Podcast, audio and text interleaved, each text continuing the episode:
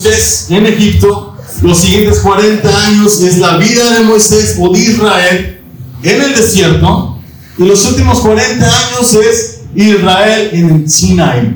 Vamos a verlo todo esto. Ahorita estás como, aquí está hablando, ¿no? Vamos a verlo poco a poco, verso a verso, y te va a encantar este libro. El tema principal de Éxodo, ¿cuál es? ¿Cuál quiere que sea? La redención. ¿Sí? Éxodo nos está hablando de redención. ¿Qué es la redención? De hecho, eh, la, canción que hemos compuesto como iglesia eh, nos dice una frase, nos has redimido. Bueno, ¿qué es redención? ¿Qué es, puede estar redimido? La palabra redención nos habla de comprar de nuevo, ¿sí? De comprar algo que ya hemos comprado una vez, ¿sí? Es un pago para obtener libertad de un esclavo. Eso es redención. Es el pago por el rescate de alguien más. ¿Ok? Es un rescate. Y eso es lo que hizo Dios por Israel. Es un pago. Los ha redimido. Es, entonces el libro de Éxodo habla completamente de una de redención. Y hoy te quiero hablar de aquello por lo cual Dios decidió intervenir por su bondad en Israel. Vamos a leer Éxodo capítulo 1 y dice el versículo 1 hasta el 7. Vamos a leer ahí tu Biblia, dice Éxodo 1, dice, estos son los nombres de los hijos de Israel que entraron en Egipto con Jacob. Cada uno entró con su familia. Rubén, Simeón, Leví, Judá, Isaacar, Zabulón, Benjamín, Dan, Neftalí, Gad y Aser. Todas las personas que le nacieron a Jacob fueron 70 y José estaba en Egipto. Y murió José y todos sus hermanos y toda aquella generación. Y los hijos de Israel fructificaron y se multiplicaron y fueron aumentados y fortalecidos en extremo y se llenó de ellos la tierra. Cierra tus ojos, Señor. Abre nuestro entendimiento, Padre. Revélanos tu palabra, Señor y que caiga en buena tierra el día de hoy, Señor, para dar fruto al ciento por uno, Padre. Y que tú seas glorificado en toda tu palabra, en el nombre de Cristo Jesús. Amén. Amén. Ok, empezamos. ¿Qué están haciendo el pueblo de Israel o qué está haciendo los hijos de Israel en Egipto? Para empezar, no deberían de estar ahí. ¿Acaso no deberían de estar en la tierra prometida? Eso fue lo que Dios les había prometido, que iban a entrar a la tierra prometida. Pero Jacob entró a la tierra prometida, pero descendió nuevamente a Egipto. ¿Por qué?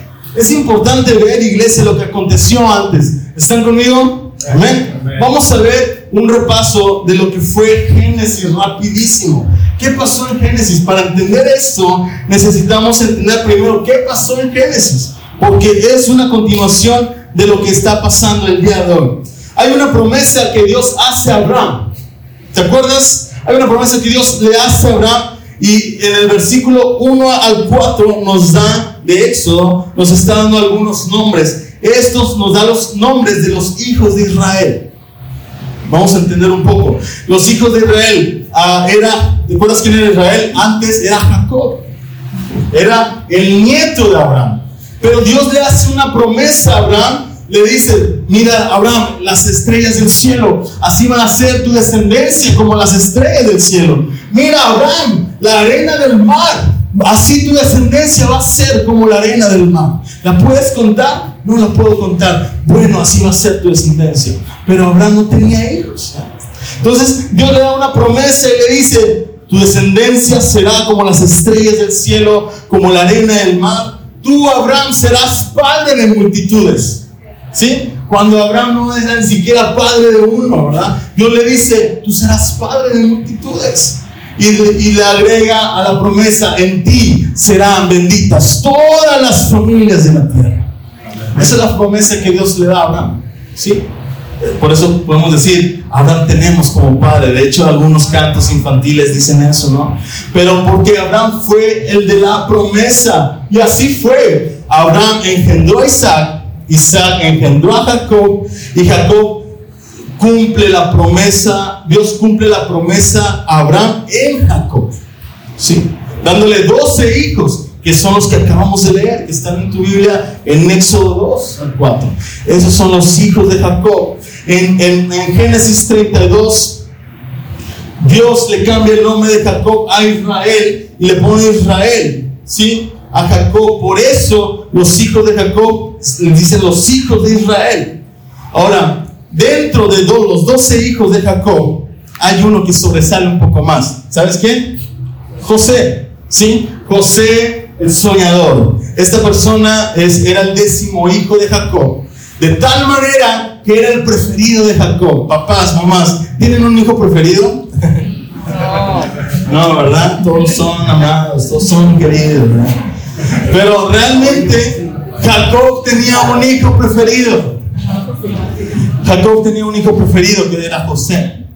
Y era muy marcada la línea, ¿no? Era una línea marcada donde hacían a menos a los demás. José es mi favorito, le compró una túnica de colores, todos los demás eran blanco y negro, ¿no? Aferradas, rotas, así toda. Y la, y la túnica de José, él, él, la hizo de colores, ¿no?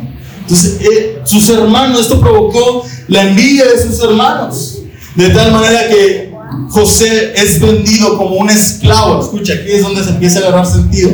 José es vendido como esclavo. ¿A dónde creen? A. Entonces, los hermanos tienen tanta envidia que deciden vender a José, el hijo favorito, a Egipto. Y de tal manera que dice la Biblia que esto no importó para Dios porque Dios estaba con José.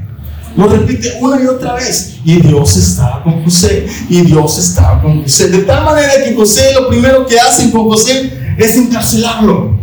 Lo meten en una cárcel. Y esta cárcel, adivina qué pasó ahí. Dios le estaba con José. Al final de ese capítulo dice, Dios estaba con José. De tal manera que José, eh, por la presencia de Dios, fue llevado de la cárcel al palacio real. ¿sí?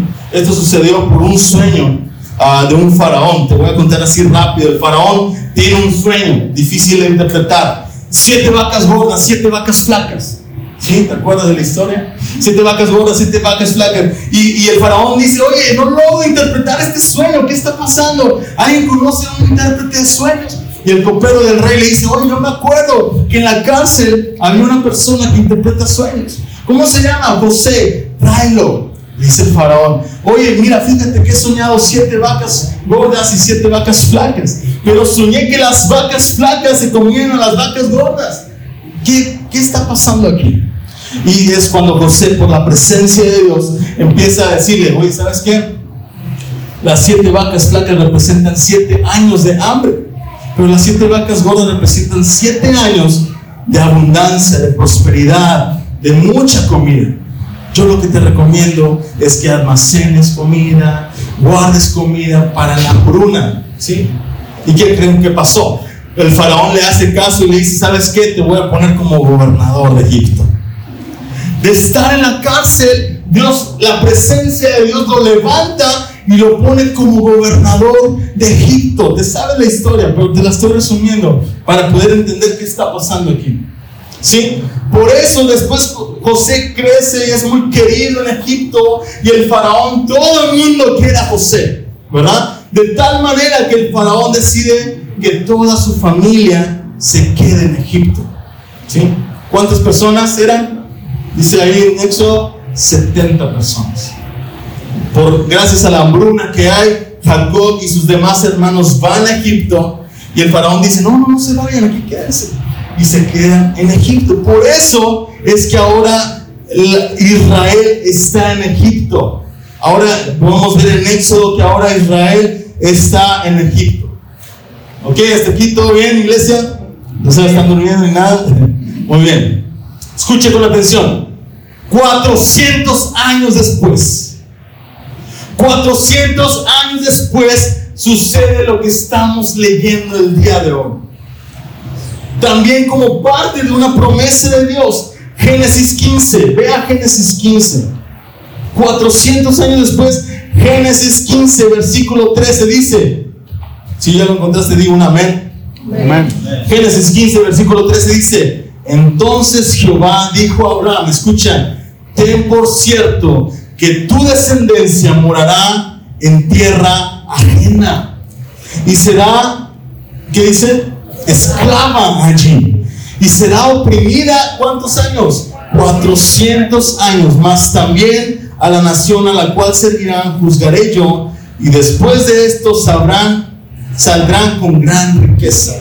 Es decir, 400 años atrás, 70 personas entraron en Egipto. Hoy esas 70 personas ya eran muchísimas, pero solamente entró Jacob y toda su familia. Pero ahora dicen algunos historiadores, versículo 7, que dice, y los hijos de Israel fructificaron y se multiplicaron y fueron aumentados y fortalecidos en extremo. Y añade también, Moisés dice, y se llenó de ellos la tierra. Algunos ah, historiadores, comentaristas dicen que eran aproximadamente dos millones y medio de personas en ese entonces. Es decir, de 70 personas, de estar en una familia, se convirtieron en dos millones y medio de personas. Esto es demasiado, iglesia. Esto era mucha gente. Ahora, ¿cómo te sentirías tú si vives en un país, bueno, nosotros como regios, ¿no? ¿Cómo te sentirías tú? Porque hay un orgullo de regios, ¿verdad?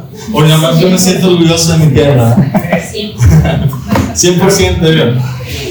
¿Cómo te sentirías tú que, haya una migración y viene alguien pequeño, viene, se establece aquí en Monterrey y de repente empieza a crecer mucho, crecer, crecer, crecer. Y de repente empieza a crecer otras personas que no son de aquí y crecen y crecen y crecen. Quizá eso es lo que pasó con Egipto. Se sintieron amenazados de tal manera que el versículo 7 dice, eran muchísimos, eran dos billones. Una familia se convirtió en una nación entera.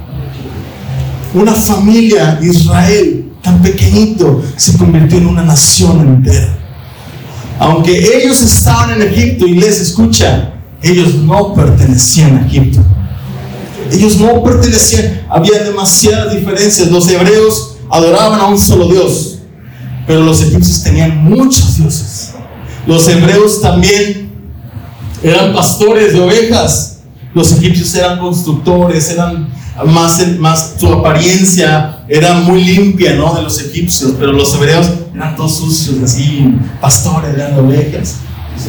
Pero los, los egipcios no. Entonces eso causó muchos problemas para Egipto. Y alguien se estaba apropiando de sus tierras. Versículo 8. Fíjate, ¿qué es lo que pasa después?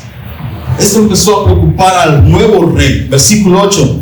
Entre tanto, se levantó sobre Egipto un nuevo rey que no conocía a José. Y dijo a su pueblo, he aquí el pueblo de los hijos de Israel es mayor y más fuerte que nosotros. Ahora pues, seamos sabios para con él, para que no se multiplique y acontezca que viniendo guerra, él también se una a nuestros enemigos y pelee contra nosotros y se vaya de la tierra. Hay una preocupación ahora para el nuevo rey. Se levanta un nuevo rey, un nuevo faraón. José ha muerto. Toda la generación de José ha muerto. Un nuevo faraón se levanta y teme que los israelitas se apropien totalmente de Egipto. ¿Ok? Y esto hace que hagan algo para detener el crecimiento de los israelitas. ¿Qué fue lo que hicieron? Versículo 11. ¿Qué estrategia emplearon? Versículo 11 dice, entonces pusieron sobre ellos comisarios de, tributos que los molestasen con sus cargas y edificaron para Faraón las ciudades de almacenaje, Pitón y Ramasés. Lo primero que hicieron fue someterlos a esclavitud. Ahora te entiendes, iglesia, ahora entiendes por qué están ahí en Egipto están porque no tenían otro lugar y Dios les llama a estar ahí. Pero crecieron tanto que ahora esto molesta a Egipto. De tal manera que lo que dice, vamos a someterlos. Lo primero que Egipto hace es empezar a someterlos en esclavitud.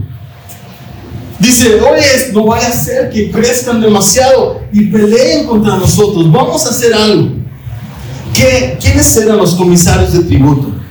Los comisarios de tributo probablemente la estrategia del nuevo faraón consistía en imponer nuevos impuestos imposibles de pagar para, para Israel, lo cual ocasionó que ellos fueran sometidos a esclavitud. Eran sometidos a esclavitud.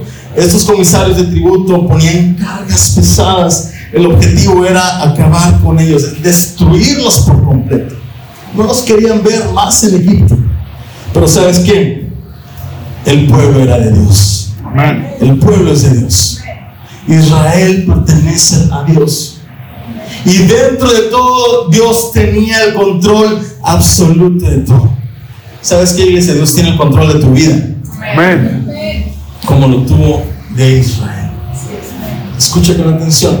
La primera estrategia del faraón era oprimir a los israelitas, poner cargas pesadas, pensando en humillarlos y destruirlos. Pero eso no fue así, sino que fue todo lo contrario. Porque cuando el enemigo empieza a atacar tu vida, lo único que va a hacer es fortalecerte. Cuando el enemigo lo, te quiera atacar, lo único que va a hacer cuando Dios está contigo es hacerte más fuerte. Mira lo que dice el versículo 12.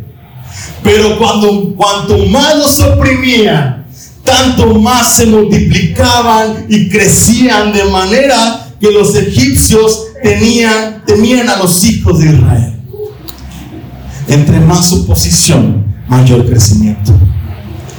Entre más oposición para tu vida, entre más oposición para tu familia, entre más oposición para nuestra iglesia, ¿sabes qué? Más crecimiento.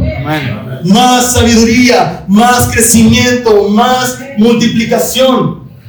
¿Sabes por qué? Por la presencia de Dios en tu vida. No hay nada más. No es por nuestras fuerzas, no es por tu fuerza, es por la presencia de Dios en tu vida. Dale un fuerte aplauso al Señor. Si lo crees, porque, ¿sabes qué? Entre más opresión, más crecimiento, entre más humillación, mayor exaltación, entre más sufrimiento, ¿sabes qué? Más fortaleza para tu vida. Esto pasó con los israelitas. La opresión no logró su objetivo. El oprimirlo solamente salió contraproducente para los, el faraón. De tal manera que quiero que subrayes ese versículo y te lo lleves de memoria y te lo lleves de tarea. Pero cuanto más los oprimían, tanto más se multiplicaban y crecían. De manera que los egipcios temían a los hijos de Israel. Esto es fabuloso, iglesia. ¿Sabes qué? Todo obra para bien. Amén. Todo obró para bien. Porque Dios tiene el control. ¿Cuántos dicen amén? Dios tiene el control aún de la opresión. Dios tiene el control. Dios tiene el control del sufrimiento. Y si Dios dice que todo obra para bien, es porque así será. Todo obra para bien. Escucha iglesia, Dios tiene el control de aquello que te está oprimiendo. Aún si es, si es necesario pasar por el fuego. Hay, hay, un, hay una comparación que Moisés mismo hace en Deuteronomio. Quiero que vayas a tu Biblia en Deuteronomio 4.20. Fíjate. Deuteronomio 4.20, ¿con qué se compara Egipto? ¿Con qué se compara Egipto? ¿Y cuál es el propósito de la opresión? ¿Cuántos han sido oprimidos? No levantes tu mano, pero yo sé que tú lo has, has pasado por opresión, has pasado por sufrimiento, has pasado por dolor. Y no te has puesto a preguntar, iglesia, ¿cuál, ¿qué propósito tiene la opresión en mi vida? ¿Qué propósito y sentido es que el enemigo me esté atacando con opresión, con dolor, con sufrimiento? ¿Qué propósito tiene? ¿Cuál es la razón de que yo sea oprimido?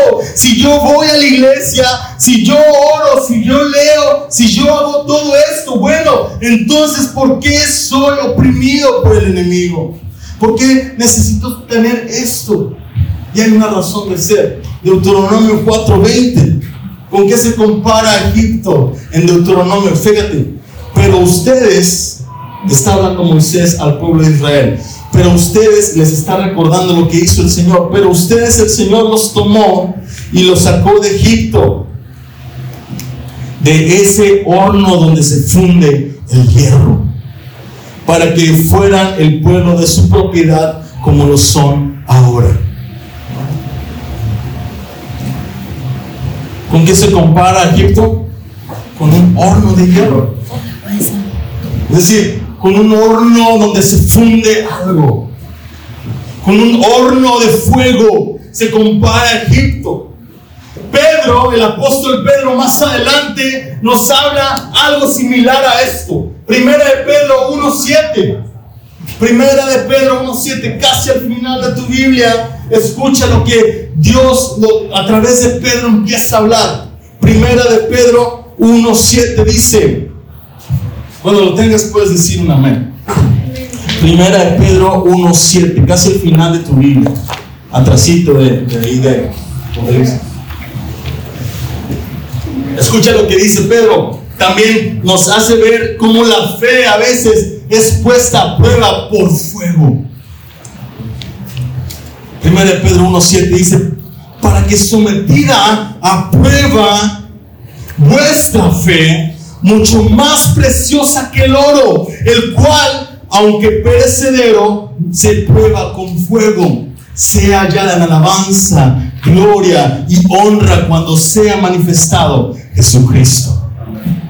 Déjame leértelo en una versión más sencilla, la NTV. Primera de Pedro 1.7 dice, estas pruebas, escucha, estas pruebas demostrarán que su fe es auténtica. Estas pruebas van a demostrar que tu fe es auténtica. Está siendo probada de la misma manera que el fuego prueba y purifica el oro. Aunque la fe de ustedes es mucho más preciosa que el mismo oro. Entonces, su fe al permanecer firme en tantas pruebas, ¿cuántos han pasado tantas pruebas? Escucha, entonces su fe al permanecer firme en tantas pruebas les traerá mucha alabanza, gloria y honra en el día que Jesucristo sea revelado a todo el mundo. ¿Sabes qué, iglesia? No es casualidad que el pueblo de Israel estaba pasando por una prueba, por una prueba de fuego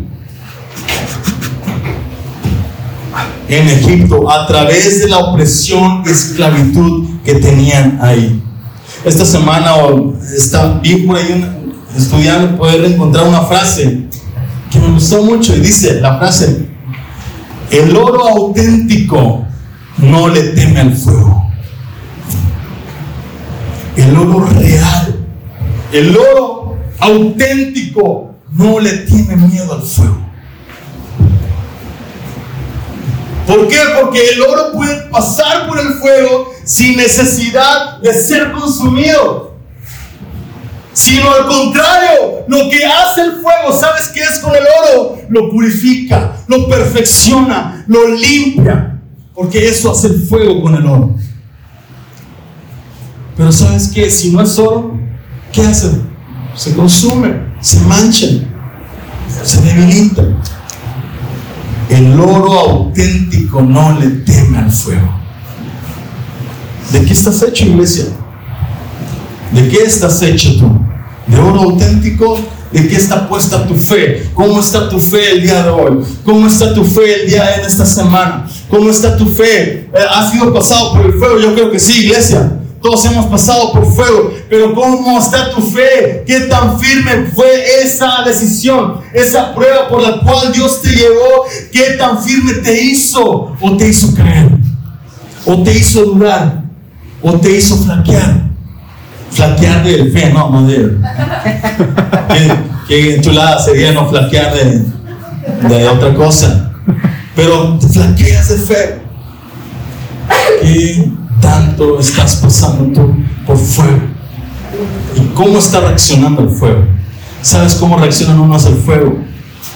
Ay, sí, no, porque sabes que el oro no era oro hasta que pasa por el fuego. Y sabes que tu fe no es fe hasta que pasa por el fuego.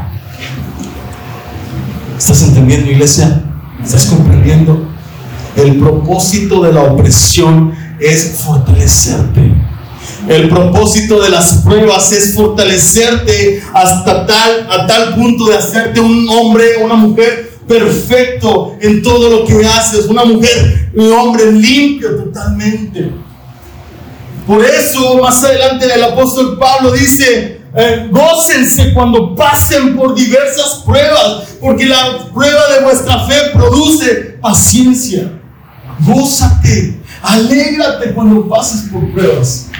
Porque esto va a traer a ti fortaleza, multiplicación y crecimiento en el nombre de Cristo Jesús. Amén. Vamos, iglesia, gózate, alégrate en Cristo Jesús. Aleluya. Amén. El propósito de la opresión es fortalecerte, es hacerte crecer, purificarte, limpiarte de tal manera hasta el punto de prepararte a avanzar a tu tierra prometida. ¿Has pasado por alguna opresión últimamente? Que tú dices, oye, estoy haciendo todo bien, ¿por qué me está lloviendo aquí de todos lados? oye, ¿por qué si estoy haciendo bien las cosas me está lloviendo? Porque sabes qué? Dios quiere llevarte a otro nivel. Dios quiere probar tu fe. ¿Para qué? Para limpiarte y fortalecerte. Ah, mi esposa y yo con regularidad tenemos estas, estas oposiciones, ¿verdad? Ya estamos bien limpios. ya estamos bien fortalecidos, ¿verdad? Porque eh, nos sentimos a veces presionados por el enemigo, ¿no? Nos sentimos ah, que alguien quiere vernos destruidos. ¿Sí? O sea, que alguien quiere ver destruida incluso la propia iglesia, ¿sí? Eh, afuera, eh, ya les había dicho esto, afuera no los quieren ustedes, afuera no los quieren. Y, quieren verlos destruidos, quieren ver el centro destruido, quieren ver a nuestra iglesia destruido. Y esa es una posición, iglesia, es una posición para que eh, nuestra iglesia pueda ser aún a eso más fuerte. Amén que mayor oposición, mayor fortaleza, mayor crecimiento. Y así pasa, iglesia. A veces pasamos por situaciones de opresión, sentimos presionados por el enemigo, sentimos que alguien nos quiere ver destruidos, pero este pasaje se ha anclado a mi vida. Este eh, Éxodo 1:12 se ha anclado a, a, mi vida de tal manera que puedo decir, cuanto más nos opriman, tanto más nos vamos a multiplicar. Y vamos a crecer. ¿Sabes algo? El enemigo siempre querrá verte destruido. ¿Cuántos creen esto? El enemigo nunca te va a querer ver feliz. Siempre te va a querer ver destruido, agotado, fracasando. Siempre el enemigo, además, al enemigo no le importas nada. Te va a querer ver destruido. Jesús lo dijo en Juan 10:10. 10, dice, el ladrón no vino sino para hurtar, matar y destruir. Te quiere ver destruido, te quiere ver muerto, te quiere ver agonizando. Eso es lo que te quiere ver el enemigo. Y quiero compartirte durante este estudio tres estrategias que el enemigo usa para tratar de destruirte. Así como el faraón trató de destruir a Israel. También ahora para ti, para mí, el enemigo quiere destruirnos. Y hay varias estrategias que él usa. La primera estrategia es, eh, es poner opresión en tu vida. La primera estrategia del enemigo para tratar de destruirte es poniendo opresión en tu vida. Señor, pero todo estoy haciendo bien. ¿Qué es lo que está pasando? ¿Por qué me va mal? ¿Por qué esta prueba otra vez? ¿Por qué no puedo salir adelante? Porque es una opresión de Satanás. Es una opresión del enemigo que quiere verte destruido.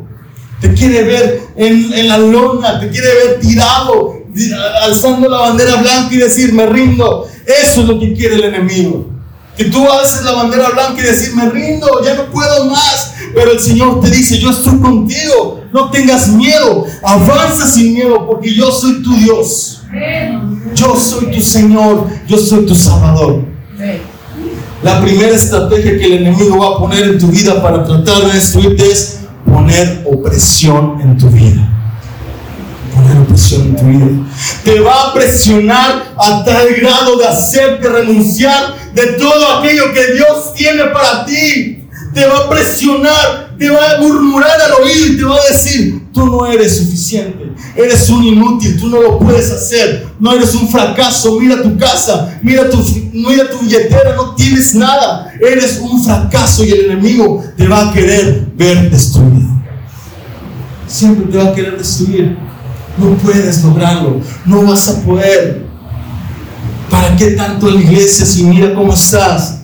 ¿Por qué haces esto si no te funciona? Es la murmuración del enemigo poniendo presión en tu vida. Pero recuerda que cada opresión es una oportunidad para hacerte más fuerte. Es para hacerte más fuerte. Romanos 8:28 dice, que lo sabes de memoria, Romanos 8:28, a los que aman a Dios, todas las cosas les ayudan para bien. ¿Sabes qué? Los hebreos, los israelitas, amaban a Dios. Amaban a Dios. ¿Quieres ver por qué? Versículo 13 de Éxodo 1. Chécate. Esto fue apenas el principio para los hebreos. ¿Qué más hicieron? Versículo 13.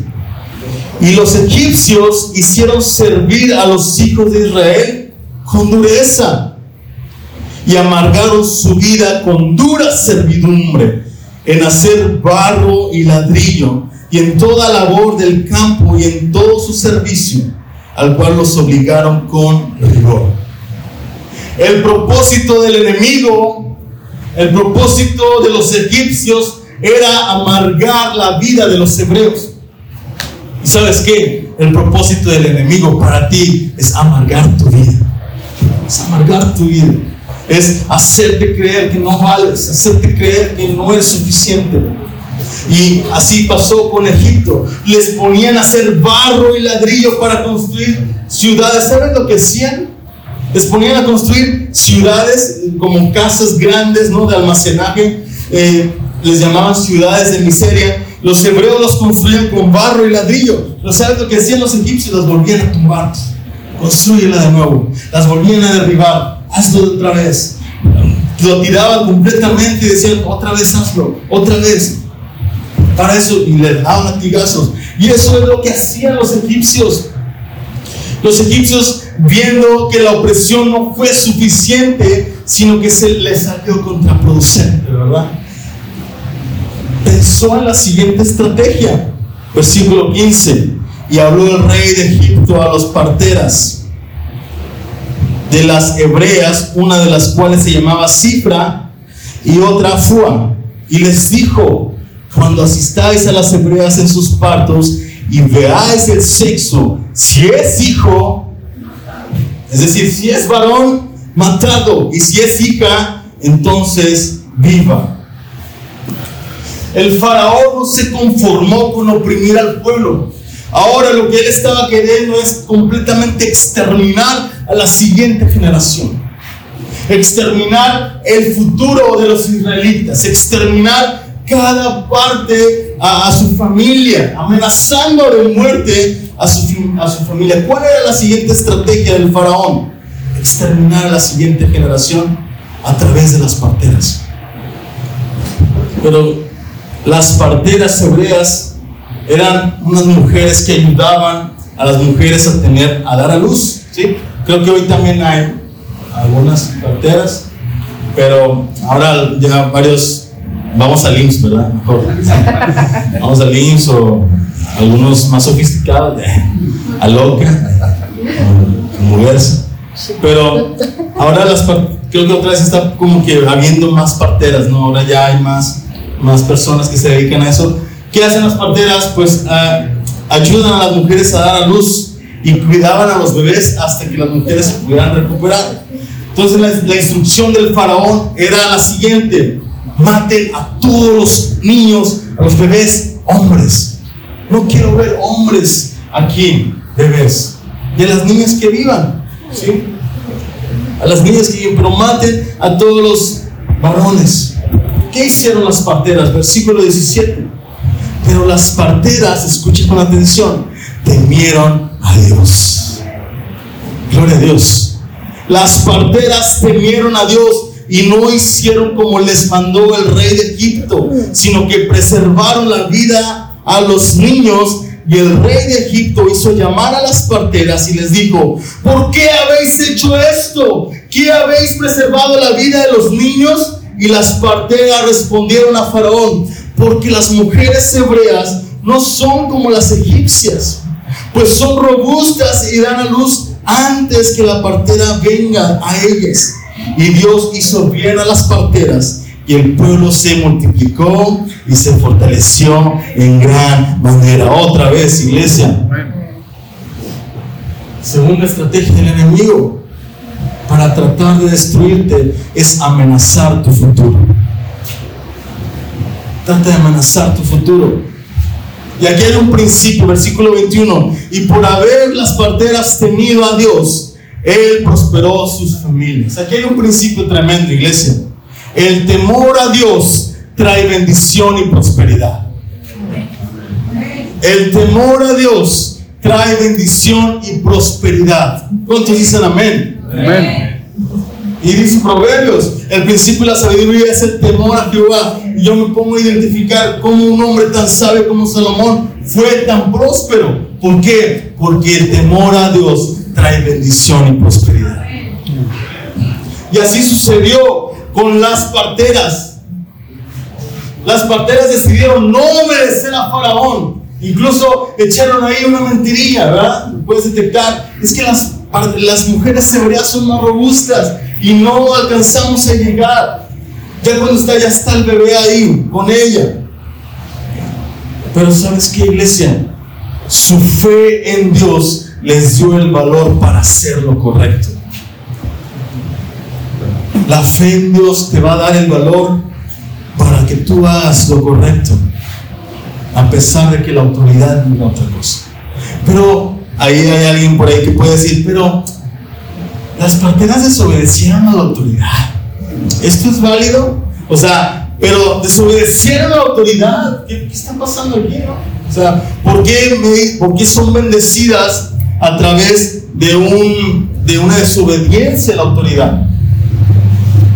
¿Qué dice Romanos 13.1? Romanos 13, te invito a que tú lo puedas leer en tu casa. Romanos 13.1 nos habla que toda autoridad es puesta por Dios. ¿Sí? Y que nos debemos de someter a ellos, ¿sí? Es decir, tránsito, eh, el SAT, ¿cuántos pagan sus impuestos? Haciendo la declaración anual. El SAT, este, tránsito, todos los impuestos que podamos hacer, todo, todo, todo. Dice la Biblia en Romanos 13, toda autoridad es puesta por Dios. Y nosotros nos, nos debemos de someter a ellos. Entonces, ¿y las parteras? ¿Y las parteras qué pasó con las parteras? Esto nos hace pensar algo. ¿Hasta dónde o hasta qué grado debemos someternos a las autoridades? Porque sabes qué? La autoridad ahorita te da permiso de abortar. La, autoridad ahorita te, es más, financia tu, tu aborto. ¿Quieres hacerlo más? Es gratis, ¿verdad? Ve y no se quiere. Eso es una autoridad, está puesto en la ley. Pero ¿hasta qué grado tengo que someterme a la autoridad? ¿Hasta qué grado? ¿Alguien, ¿alguien ha sometido a la autoridad? Todos en algún momento nos hemos sometido a la autoridad, pero alguien ha desobedecido a la autoridad también. Es decir, a un mismo semáforo, no, es la, sí la vamos. Y te pasas, no en rojo, ¿no? Tú crees que te pasaste en ámbar, pero te pasaste en rojo. Esa es una autoridad. El semáforo es una autoridad. ¿Hasta qué grado debemos someternos a la autoridad? Hay un ejemplo en Hechos 5. Hay un ejemplo rápido en Hechos 5. Pedro y los apóstoles, en Hechos 5, Pedro y los apóstoles han sido arrestados por predicar el Evangelio. Una noche un ángel, eh, ellos están arrestados por predicar el Evangelio. Una noche llega un ángel y les dice, los, los dicen, vayan, en la mañana preséntense en el templo y hagan lo que estaban haciendo. Prediquen el mensaje de salvación, el mensaje de vida. Al día siguiente los encuentran a Pedro y a los apóstoles en el templo predicando el mensaje de vida. estaban predicando. Y, y mira lo que le dice en Hechos 5:28. Hechos 5:28, lo que le están diciendo a Pedro y a los apóstoles, dice, terminantemente les hemos prohibido enseñar en ese nombre. Sin embargo, ustedes han llenado a Jerusalén con sus enseñanzas y se han opuesto a echarnos la culpa a nosotros de la muerte de ese hombre. Acababan de matar a, varios que estaban ahí predicando. Y mira la respuesta de Pedro. Es muy similar a, a lo que hicieron las parteras. Es necesario obedecer a Dios antes que a los hombres. Es necesario obedecer a Dios antes que a los hombres. Respondieron Pedro y los apóstoles. Es el mismo principio que tenían las parteras, la obediencia y sujeción de Dios antes que la de los hombres. En la Biblia hay muchos ejemplos de esto, iglesia. Otro ejemplo, ¿te acuerdas? En Daniel 3, Sadrach, Mesach y Abednego. Daniel 3, tres muchachos de 17 años. ¿Quién tiene 17 años aquí? Nadie, ya tiene 18. David. 17 años. Tú dijeras, quisiera, ¿verdad? Quisiera. Pero estos muchachos tenían alrededor de 17 años y lo que hace Sadrach, Mesach y Abednego en Daniel 3, el rey Nabucodonosor hace una estatua de oro grandísima y le dice a estos tres muchachos y a todos los que estaban ahí, todos ustedes tienen que adorar esta estatua de oro. El que no adore esta estatua de oro, lo voy a mandar al horno de fuego. ¿Y sabes qué hicieron Sadrach, Mesach? Daniel 3, versículo 16 dice, lo que le decían chicos deciden no hacerlo. Y dice lo siguiente, Daniel 3 dice, no es necesario que te respondamos sobre este asunto. He aquí nuestro Dios, a quien servimos, puede librarnos del horno de fuego ardiendo y de tu mano, oh rey, nos librará. Y si no, sepas, oh rey, que no serviremos a tus dioses ni tampoco adoraremos la estatua que has levantado. Amén. Obedecieron a Dios antes que a los hombres. Obedecieron a Dios. Y las parteras están haciendo lo mismo. Iglesia, Dios no espera que obedezcamos a una autoridad cuando ésta nos pida que lo desobedezcamos a Él o a su palabra. Dios no espera que obedezcamos a la autoridad si nos está pidiendo desobedecerlo a Él. Él primero quiere que lo obedezcas a Él después a los hombres. Necesitas ir a trabajar el domingo, papá. Necesitas trabajar el domingo. Híjole, pero en mi iglesia, y modo, te vamos a descontar, no sé qué, pero necesitas venir el domingo. ¿Sabes quién? yo obedezco primero a Dios antes que a los hombres. Porque el día del Señor es el domingo. Bueno, ni modo, vas a ser corrido, pues ni modo. Pero esa es una persona que obedece primero a Dios antes que a los hombres. Y las parteras hacen lo mismo, deciden ayudar. Ya voy a terminar. Me voy a pedir que pase el piano, por favor. Otra vez. Ahí tenemos un nuevo pianista, David. Esto también ayudó para bien. Y esto también ayudó a prosperar en el versículo 20. Y Dios hizo bien a las parteras. Y el pueblo se multiplicó y se fortaleció en gran manera. ¿Sabes qué, iglesia? Dios es bueno con su pueblo. Dios es bueno con sus hijos. Dios es bueno. La segunda estrategia de Faraón era amenazar el futuro de los israelitas, la siguiente generación. En lo secreto, mediante las parteras, pero ahora está haciendo algo público. Escucha lo que dice el versículo 22. Entonces Faraón mandó a todo su pueblo todos los egipcios, diciendo, echad al río a todo hijo que nazca y a toda hija preservar la vida. Antes eran solamente las parteras, ahora le está diciendo todo el pueblo, tú eres egipcio, tienes la autoridad para echar al río a todos los niños. Antes eran las parteras, pero ahora engranda la amenaza y, empieza a decirle, tú, eres Egipto, está bien, tú tienes autoridad para lanzar al río a los niños. Ahora todos los egipcios podían asesinar a los bebés. Qué cruel, ¿no? Sanguinario de parte del faraón. Pero sabes que no estamos muy lejos de eso. Hoy en día esto es una realidad. Se proclama abiertamente el asesinato de los bebés se proclama abiertamente, hacen marchas, el gobierno las patrocina, el gobierno las financia, hacen marchas y deciden actuar a favor del aborto. Esto no está tan alejado del día de hoy. Esto está pasando el día de hoy. La tercera estrategia del enemigo para tratar de destruirte es la muerte. muerte de tu legado, la muerte de tu generación, la muerte de tu futuro y la muerte espiritual de tu iglesia y tuya. Él te quiere matar, robar, matar y destruir. Esa es la comidilla del diablo. Robar, matar y destruir. ¿Sabes qué quiere hacer contigo el diablo? Te quiere matar espiritualmente tal punto que ya no sientas nada por Dios. A tal manera que ya no sientas lo mismo que Dios era para ti. Ya no te emocionas venir, ya no te emociona la alabanza, ya no te emociona leer su palabra, ya no te emociona orar, ya no te emociona escuchar música. ¿Sabes por qué? Porque el diablo está tratando de matarte. Y si ya no sientes nada de eso es porque lo está consiguiendo, lo está logrando el diablo se ríe de ti, te dice, lo estoy logrando. La última estrategia del enemigo para destruirte es hacerte morir espiritualmente. Ya cuando esto haya sucedido, iglesia, hay un problema. Hay una preocupación en tu vida.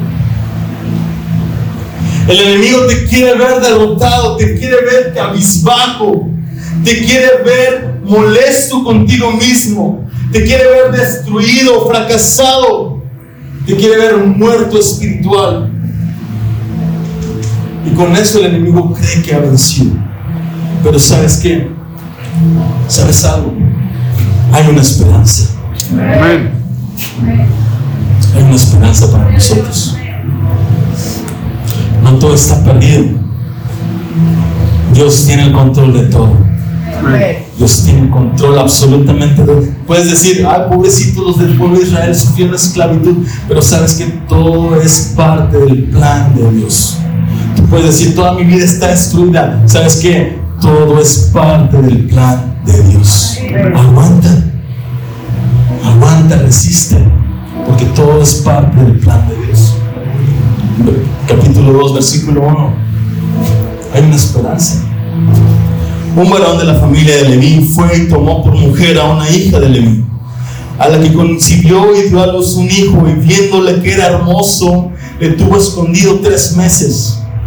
Pero no pudiendo ocultarle más tiempo, tomó una arquilla de juncos y la calafateó con asfalto y brea y colocó en ella al niño y lo puso en una carrizal a la orilla del río. Y una hermana suya se puso a lo lejos para ver lo que le acontecía Acontecería y la hija del faraón descendió a lavarse al río y preparándose sus doncellas por la ribera del río, vio ella la arquilla en el carrizal y envió una criada suya a que la tomase. Cuando la vio, vio al niño y he aquí que el niño lloraba y teniendo compasión de él dijo, de los niños de los hebreos es este. Aquí está la esperanza de Egipto. Aquí está la esperanza de Israel.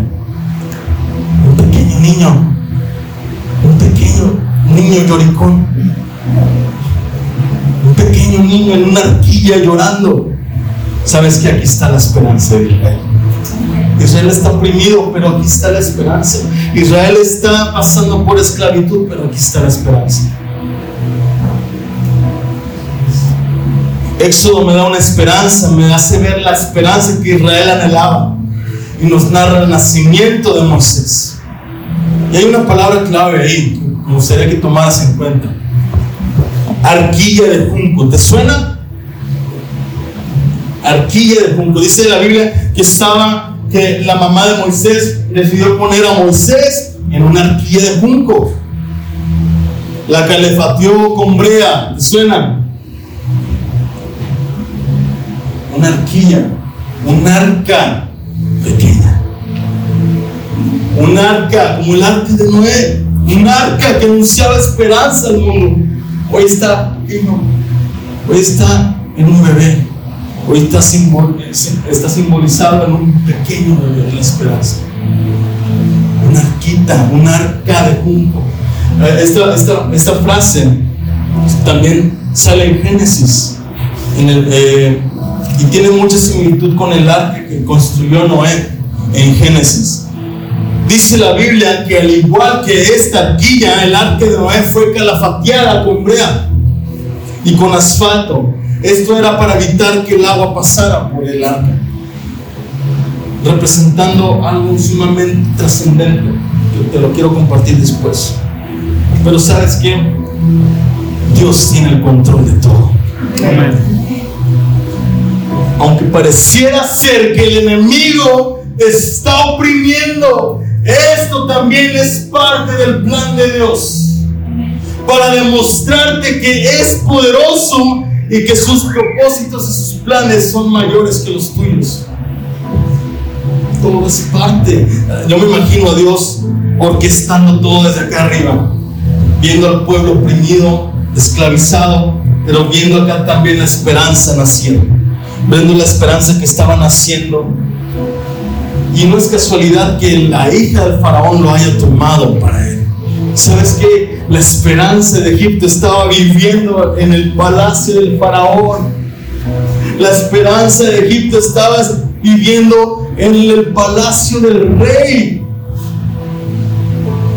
Porque Dios usa todos tus fracasos y todos tus errores y los convierte para bien. Ninguna arma forjada puede atravesar tu fe. No hay arma que pueda atravesarte. Y esto sucedió con... Hay, un comentario. El versículo 6 dice que el niño lloraba. Hay un comentarista que dice, las lágrimas y el lloriqueo de un bebé fue la primer arma contra Egipto. ¡Wow! Un bebé llorando fue la primer arma para Egipto. Porque sabes que Dios elige lo débil para avergonzar lo fuerte. Dios elige lo, sabio, lo insensato para avergonzar a lo sabio. Y Dios elige un bebé llorón para avergonzar a Egipto. Y así nació la esperanza. Así nació la esperanza de Egipto en medio del caos, en medio de la amenaza. Fíjate cómo termina esta parte de estudio. Versículo 7 dice, entonces su hermana dijo a del faraón, iré a llamarle a la nodriza de las hebreas para que te críe este niño. Y la hija del faraón respondió, ve. Entonces fue la doncella y llamó a la madre del niño, a la cual dijo la hija del faraón, lleva a este niño y críamelo, y yo te lo pagaré. Y la mujer tomó al niño y lo crió. Y cuando el niño creció, ella lo trajo a la hija del faraón, la cual lo prohijo y le puso por nombre Moisés, diciendo, porque de las aguas lo saqué. Lo que hacen las hijas del faraón es llamar a la madre. Oye, ¿conocen la madre de, este niño? No, pues que sí es tal persona. Bueno, háblale que ella lo críe. Wow, iglesia su hijo iba a morir, pero ella decide ponerlo en una arquilla de junco y esa arquilla lo protege de tal manera que el propósito y la esperanza de Dios empieza a resurgir de nuevo, empieza a florecer de nuevo, porque Dios tiene el control de todo. Amén. Puedes ponerte de pie en esta hora.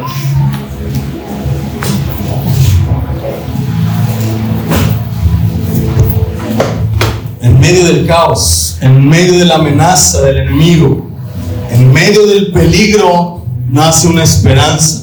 Moisés, pero sabes algo, ahora Cristo es nuestra esperanza. Cristo es nuestra esperanza. Cristo es el único Salvador y es nuestra esperanza. Así como Moisés fue para Egipto, ahora Cristo lo es para tu vida. Él es el único que merece toda gloria. El enemigo querrá verte destruido, querrá verte, pero Cristo viene a liberarte. El enemigo quiere humillarte, pero Cristo quiere levantarte de las ruinas. El enemigo se ríe de tu dolor, pero Cristo quiere limpiar tus lágrimas que el dolor ha causado. Y hoy Cristo quiere ser tu Salvador y tu esperanza. ¿Estás dispuesto a decir, Señor, quiero que seas mi única esperanza? Quiero que seas mi única esperanza. Estoy siendo oprimido por el, el, el enemigo. Estoy siendo esclavizado del pecado. Estoy siendo oprimido por Satanás. Pero el Señor es quiere nacer hoy otra vez y darte una esperanza nueva para tu vida. Cierra tus ojos en esta hora.